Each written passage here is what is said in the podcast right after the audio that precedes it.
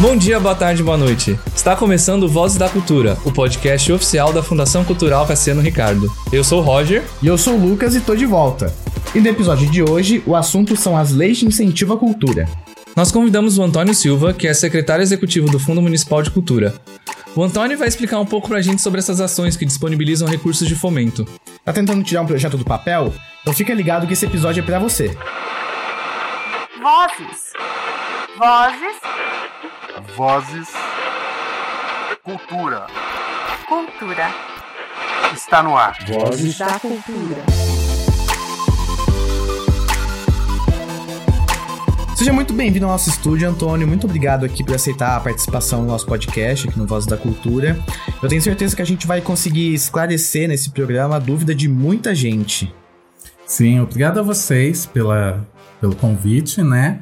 E obrigado por esse espaço, né, que a Fundação está dando, que sempre é muito interessante a instituição dialogar com a população e ter esse espaço aberto de conversas e diálogos.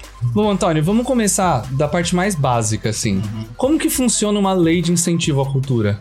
Então, leis de incentivo à cultura existem há um bom tempo no Brasil e são cada vez mais utilizadas porque é uma maneira mais democrática da gente é, auxiliar e, e fomentar, a gente usa o termo fomento, né? Estimular as ações culturais.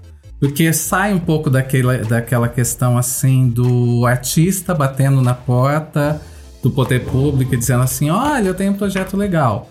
Né? Fica, sai desse processo mais é, direto e pessoal para um processo mais é, democrático e dialógico. Então, as leis é, aqui em São José dos Campos trabalham em duas perspectivas, que é o recurso direto é, por meio do fundo municipal e o recurso por meio de incentivo de as pessoas usam renúncia fiscal, mas não é exatamente renúncia fiscal, é direcionar direto o imposto para ações culturais. Nesse caso, você está falando da, da LIF, né, que é a Lei de Incentivo Fiscal, e o, e o FMC, E a FMC, que é o Fundo Municipal de isso. Cultura. Isso.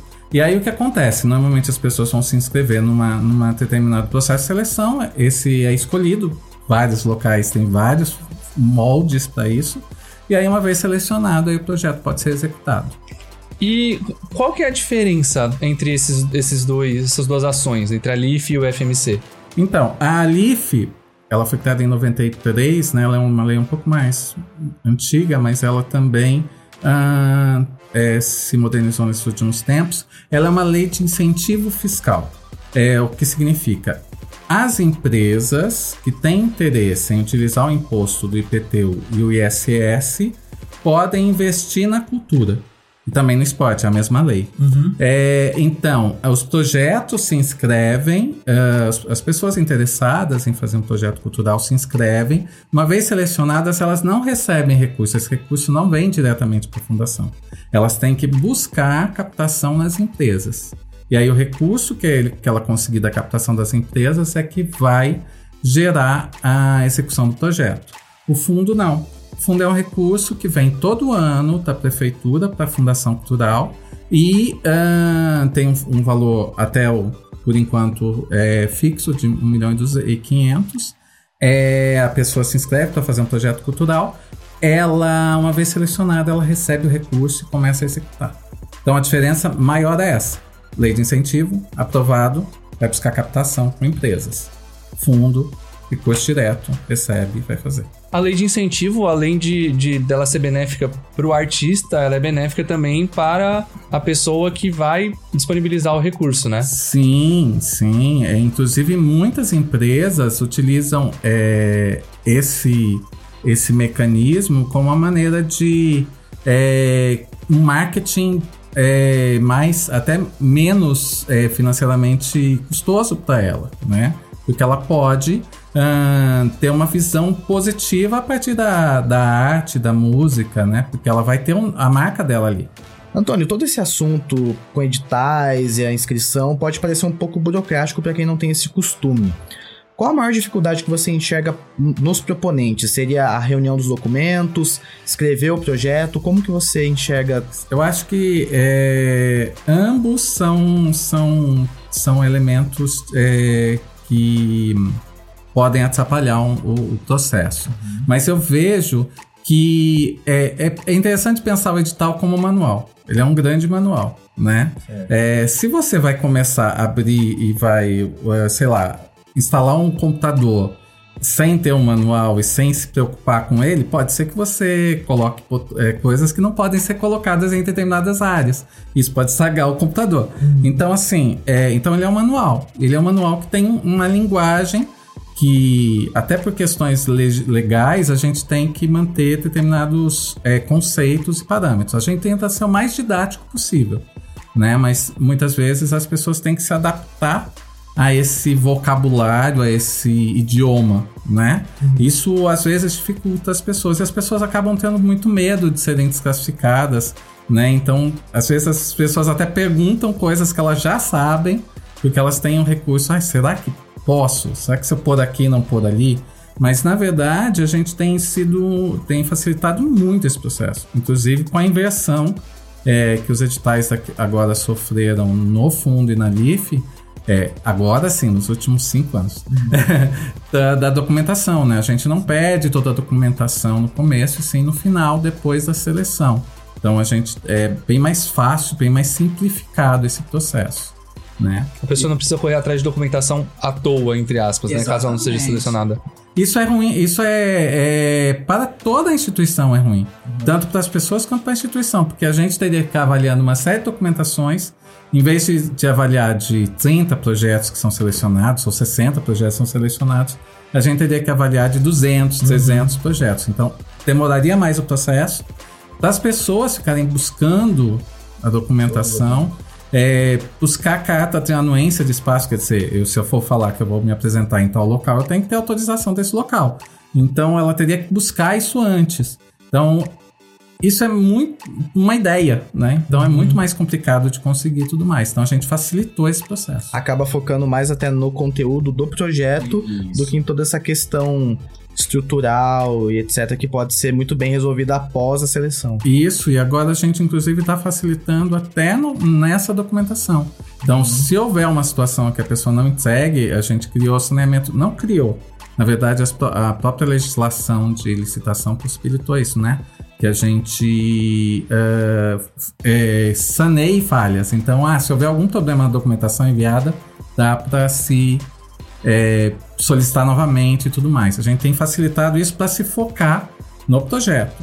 Que é o que é importante, né? A fundação, não só a fundação, mas a, a- a população quer um projeto de qualidade. Né? Ela não quer pensar na questão só se tá com débito ou não tá com débito, que são coisas importantes da área pública, mas o foco é o projeto. Ô, Antônio, é, para esses editais, qual o perfil de candidato que pode participar e, e também que tipo de projeto pode estar nesses editais, pode fazer parte deles? É, depende. É, o- os editais, eles são. É, tem incentivo à cultura e como? Cultura é um termo amplo, antropológico, né? Eu sou historiador, então eu tenho mania de querer conceituar as coisas, mas vamos lá. É, é antropologicamente é um termo muito amplo, né? São todos os modos de viver e fazer do, do homem. Mas a fundação, ela se foca na cu- artístico-cultural. Então, as pessoas têm que ter algum projeto que tenha um foco artístico-cultural né? Primeira coisa. Então tem que ser um artista emergente, um artista amador, né? Tirando isso, e o fato de serem pessoas que são moradoras de São José, por quê? Porque o recurso é, é municipal. Então tem que, tem que ir para os artistas de São José dos Campos. Então tem lá que é residente há dois anos. É, fora isso, é completamente aberto, né? É o primeiro livro. Pode participar? Pode. É o, o cara tem mais de 10 anos de carreira. Pode participar? Pode. Então, assim, é bem aberto nesse sentido. Claro que vão ter editais que estão mais pro foco do teatro, outros que estão. A gente tem editais de diversidade, por exemplo, cultural, que é um edital bem aberto. Mas tem editais que são mais focados. A gente está agora com um edital de aplicativo de cultura, então é para quem trabalha com essa, Eu com essa comentar até linguagem. isso, que talvez as pessoas nem, nem imaginem que exista né, um edital para aplicativos de cultura. Exatamente. Faz parte, é um projeto que é válido, inclusive. É, inclusive, games são, são possibilidade desse edital, né? Por quê? Porque o game ele pode, como a temática dele é aberta, ele pode é, ter uma vertente mais de área artístico-cultural, né? Ou ele pode ser um game educativo também, ou mesmo né? A sua própria, a própria linguagem pode ser em São José dos Campos, ambientar em São José, alguma coisa desse sentido. Assim, a gente percebe que não só a área dos artistas que fazem aquilo, a cultura pode abranger outras áreas, como a tecnologia, por exemplo, Sim. desenvolvimento de aplicativos, é uma coisa muito ampla mesmo, como você afirmou. Sim, a cultura da paz, a economia criativa, então é, todas essas áreas e, e a gente nota que ultimamente elas estão é, é, com o tempo, né? O fundo vai fazer 10 anos no ano que vem. Então, com o tempo, ele tá. As pessoas estão descobrindo. Então, tá vindo essas, essas perspectivas diferentes, né? É, temos a bioconstrução, temos o upcycling, né? Que é as, as questões de, de uma vida mais sustentável, né? Que estão dentro dessa, dessa perspectiva também. Geralmente, quantos editais são abertos por ano? Olha, é... tudo é uma escolha do conselho gestor, mas nos últimos anos a fundação tem trabalhado no mínimo seis editais por ano. Né? Este ano foram seis. É, só que o que aconteceu? Houve uma junção de vários editais. Né? Antes a gente tinha um edital de criação em temporada de circo, outro de teatro, outro de dança, outro de, de, de música. Agora nós fizemos um grande edital que são uns sete, seis áreas, né? Que é circo, teatro, dança, música, artes visuais e audiovisual. Isso mesmo. Então, é, no final a gente tem é, este que tem seis áreas mais um edital de mais cinco editais. Então nós tivemos praticamente 11 na verdade, né? É, é o que acontece. Existe um conselho, um conselho que ele é externo da fundação, que é o conselho gestor.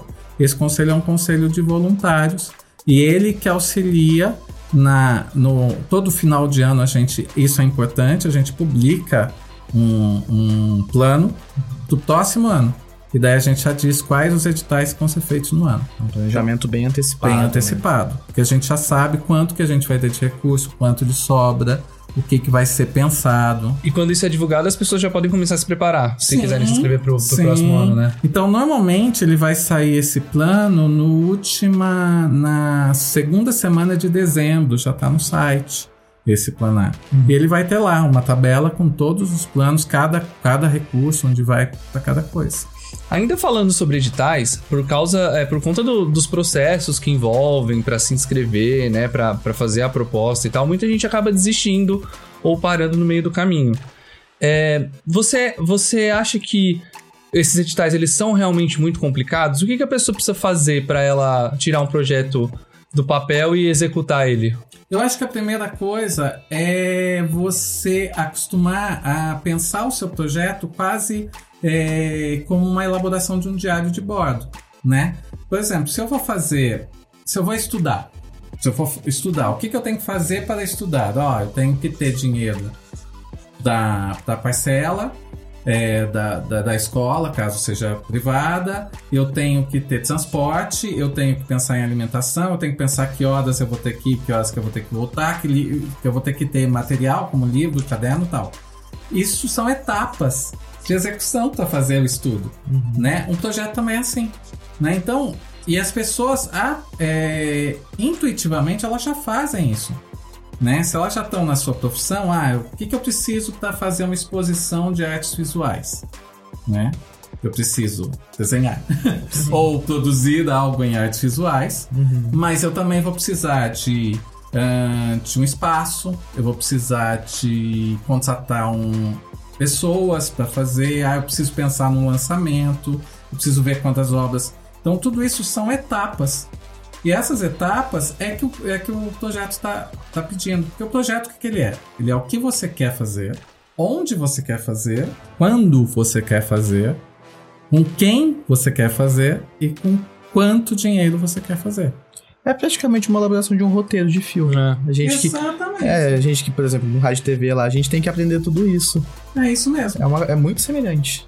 É, na verdade, é, pra, o- por isso que às vezes o audiovisual consegue é, ter mais essa visão, porque é isso, é esses processos. É o- a pessoa do teatro.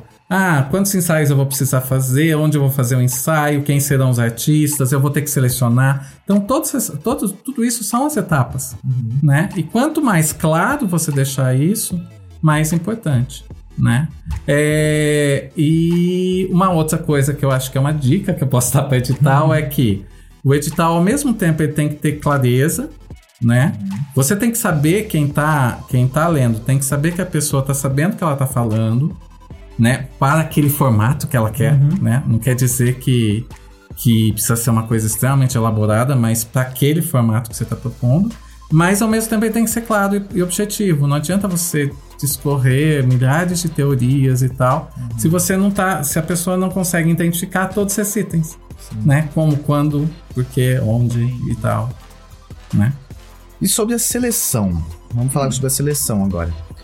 Por quem que é formada essa comissão? É, Quem são essas pessoas que selecionam esses projetos? Sim, é, na legislação do, do fundo, a gente tá mais pro fundo, mas na LIF também, na LIF a gente faz o mesmo critério.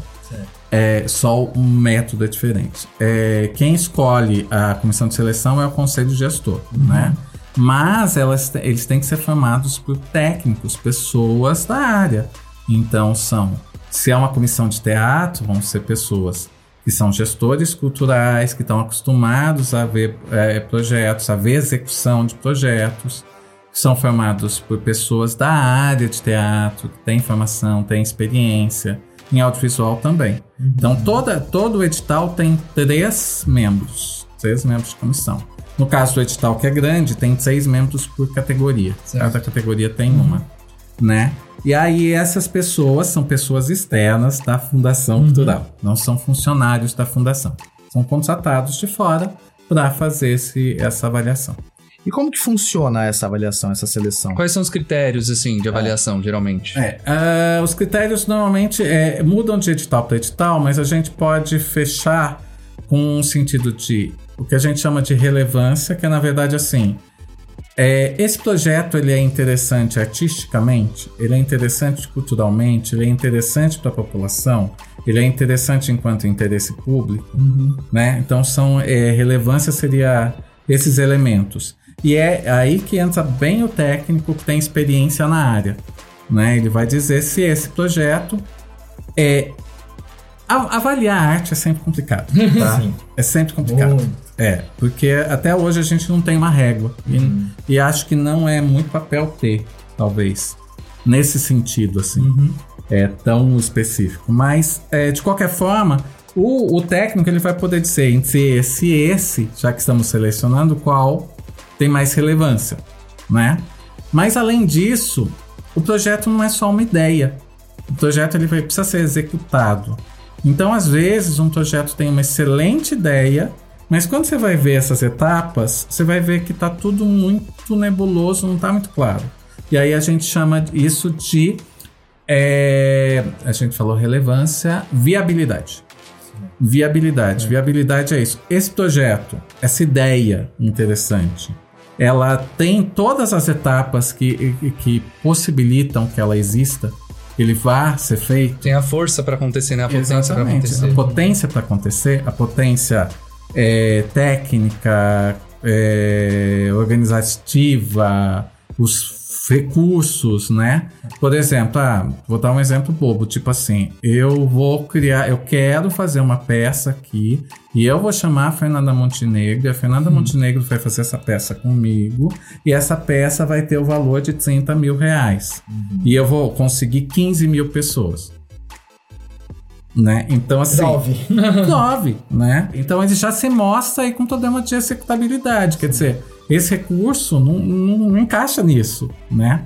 Então, às vezes, é muito mais fácil você ser mais claro e mais simples do que viajar. Senão, vira uma boa ideia. Viabilidade, qualificação profissional.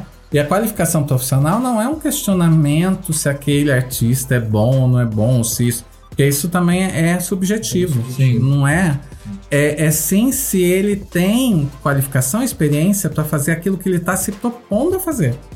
Então, se o projeto é novo, se é o primeiro livro, tá, né, eu vou escrever meu primeiro livro, ninguém vai cobrar dele que ele seja um salamago. Tá cobrando a, a experiência para aquilo que ele está dizendo que ele quer fazer. Então são esses elementos que são os mais ah, utilizados, tá? Isso que eu tô falando, mas na verdade é dividido em partes. É, dependendo da área, vai especificar um pouco mais, né? Isso. Os critérios. E aí tem a contrapartida, que é uma, é uma ideia bem difícil para as pessoas entenderem, que é uma contrapartida assim. Está citando um recurso para você fazer um projeto. Tudo bem, o projeto em si já tem uma importância para a sociedade, para a população, vai ter aquela peça.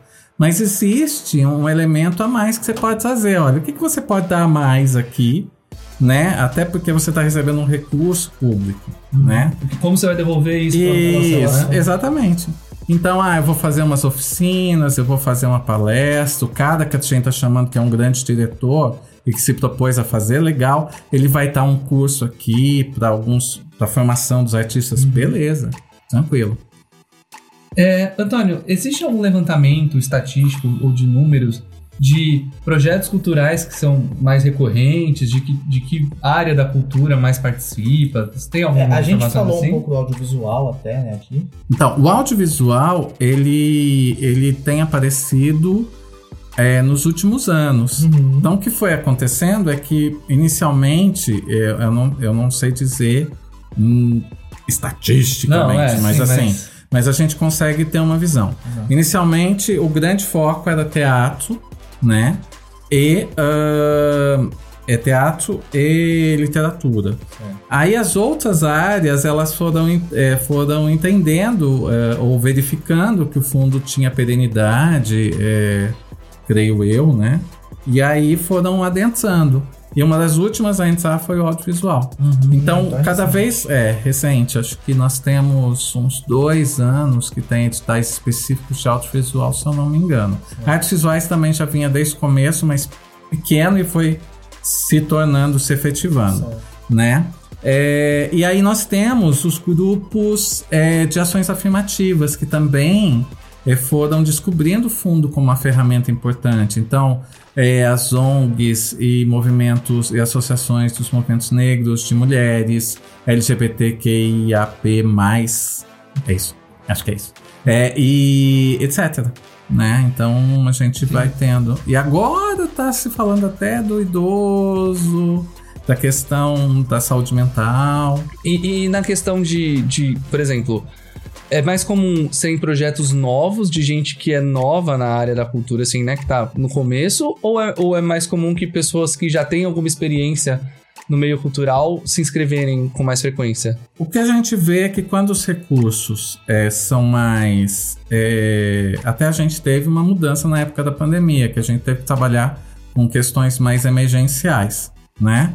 É, então a gente teve que abaixar os recursos e aumentar os projetos. Mas o que a gente sente é que quando os recursos são maiores, é 80, 100, a gente tem instituições mais de mais tempo, Mais são mais experiência, né? experiências estruturadas. E quando você tem recursos menores, vai vindo mais, mais grupos mais novos. Mas nos últimos anos, a gente tem uma emergência muito grande de coletivos, é, associações sem fins lucrativos, é, grupos é, novos, é, com pessoas que estão começando ou que estão há dois, três anos na área. Né? E também é interessante que alguns desses grupos que já vêm fazendo projetos é, tão, é, estão é, incorporando nos seus grupos gente nova que está acabando de fazer um curso na fundação, que está fazendo. Então acaba se gerando, que é o grande lance dos editais. Os editais também eles geram a, é, estimulam a economia da cultura e estimulam a, a formação também. Né? Então eles vão gerando, ah, quanto mais projeto, mais gente, mais contatos e mais possibilidades de pessoas que antes não tinham acesso. Expande estão a comunidade, né? Expande a comunidade.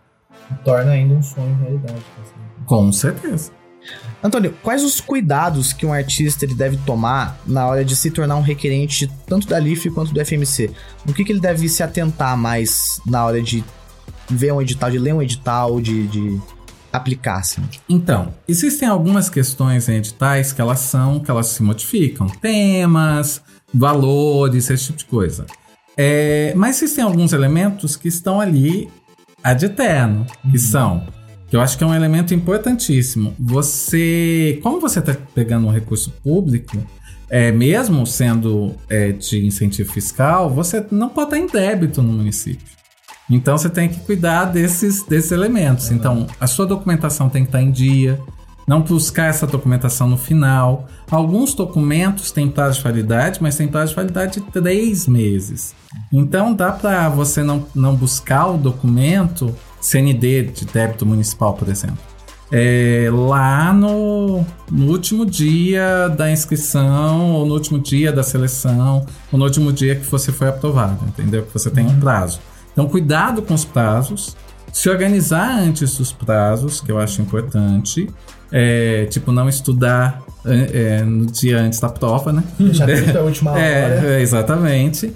É, isso também é importantíssimo, porque por mais que o sistema que a gente use hoje, digital, ele seja é, um suporte bom, mas se você tiver muitas pessoas fazendo inscrição ao mesmo tempo, pode ter problemas. Né? Verificar onde você vai fazer a sua inscrição, porque é digital, né? então, portanto, se, se a rede está funcionando.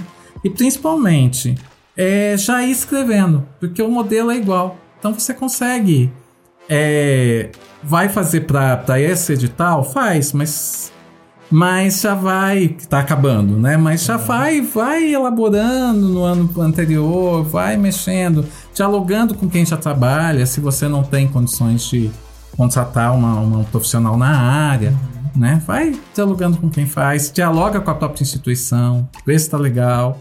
E assim, eu acho que são maneiras boas de fazer isso. E sempre já ir te- te conversando com seus profissionais que você quer trabalhar. Coisas simples, mas que fazem uma diferença enorme. Enorme. Enorme. Porque depois você vai pegar o documento com a assinatura de fulano de tal e fulano de tal está lá em Ubatuba. né? Aí Um acabou. abraço. Já tivemos situações nesse nível, assim, né? Ou a. Principalmente nesse período, né? Que muita gente acabou desabilitando a MEI ou tem uma coisa que deixa de pagar. Então, são cuidados que tem que ter. Tá em dia, tá organizado com a sua documentação, ter umas. Começar a acostumar com, a- com os envelopinhos, com os documentos, pastinhas. as pastinhas organiza- organizadas, né? Sempre tem a É isso, ali tudo. é. Porque você tem que ter claro que quem vai ler o seu projeto e quem vai ver suas documentações não te conhecem. E que bom que não te conhecem, porque ele não está selecionando porque conhece fulano de tal, cole- conhece ciclano. Então ele tem que, ele só tem que confiar no que você escreveu e no que você falou. E no que você trouxe. Legal. Bom, Antônio, muito obrigado pela sua participação. A gente espera que esse episódio possa inspirar e motivar as pessoas a irem atrás, porque realmente é uma oportunidade de você realizar talvez um, um projeto que você tem desde sempre e nunca conseguiu, O sonho, né? um sonho da sua vida. Então, espero que esse podcast e esse episódio possa ajudar um pouquinho nisso. Ah, obrigado a vocês, obrigado pelo Vozes da Cultura, né? Dessa possibilidade da gente dialogar sobre cultura e, e esclarecer determinadas coisas. E realmente, é o sonho das pessoas que você pode realizar e também as pessoas descobrirem suas, suas é, novas possibilidades aí de vivência e expressão, né? Bom, vale lembrar que ainda dá tempo de se inscrever para os editais do Fundo Municipal de Cultura. Eles estão abertos até o dia 17 de agosto, às 17 horas. E para saber mais, basta acessar o nosso site www.fccr.sp.gov.br ou entrar em contato também com um dos e-mails das secretarias desses fomentos de cultura. SEC, SEC, abreviação de Secretaria, FMC, que é a abreviação do Fundo Municipal de Cultura, arroba fccr.sp.gov.br ou o SEC também, que é a abreviação de Secretaria novamente, LIF, que é a abreviação da Lei de Incentivo Fiscal, arroba fccr.sp.gov.br. Através desses canais você pode ficar por dentro dos novos editais do Fundo Municipal de Cultura e da LIF. O Vozes da Cultura fica por aqui e até a próxima. Tchau! Voz do artista. Voz da cultura. Voz da arte. Voz da criatividade. Minha voz. Nossa voz. A nossa voz. Vozes da cultura.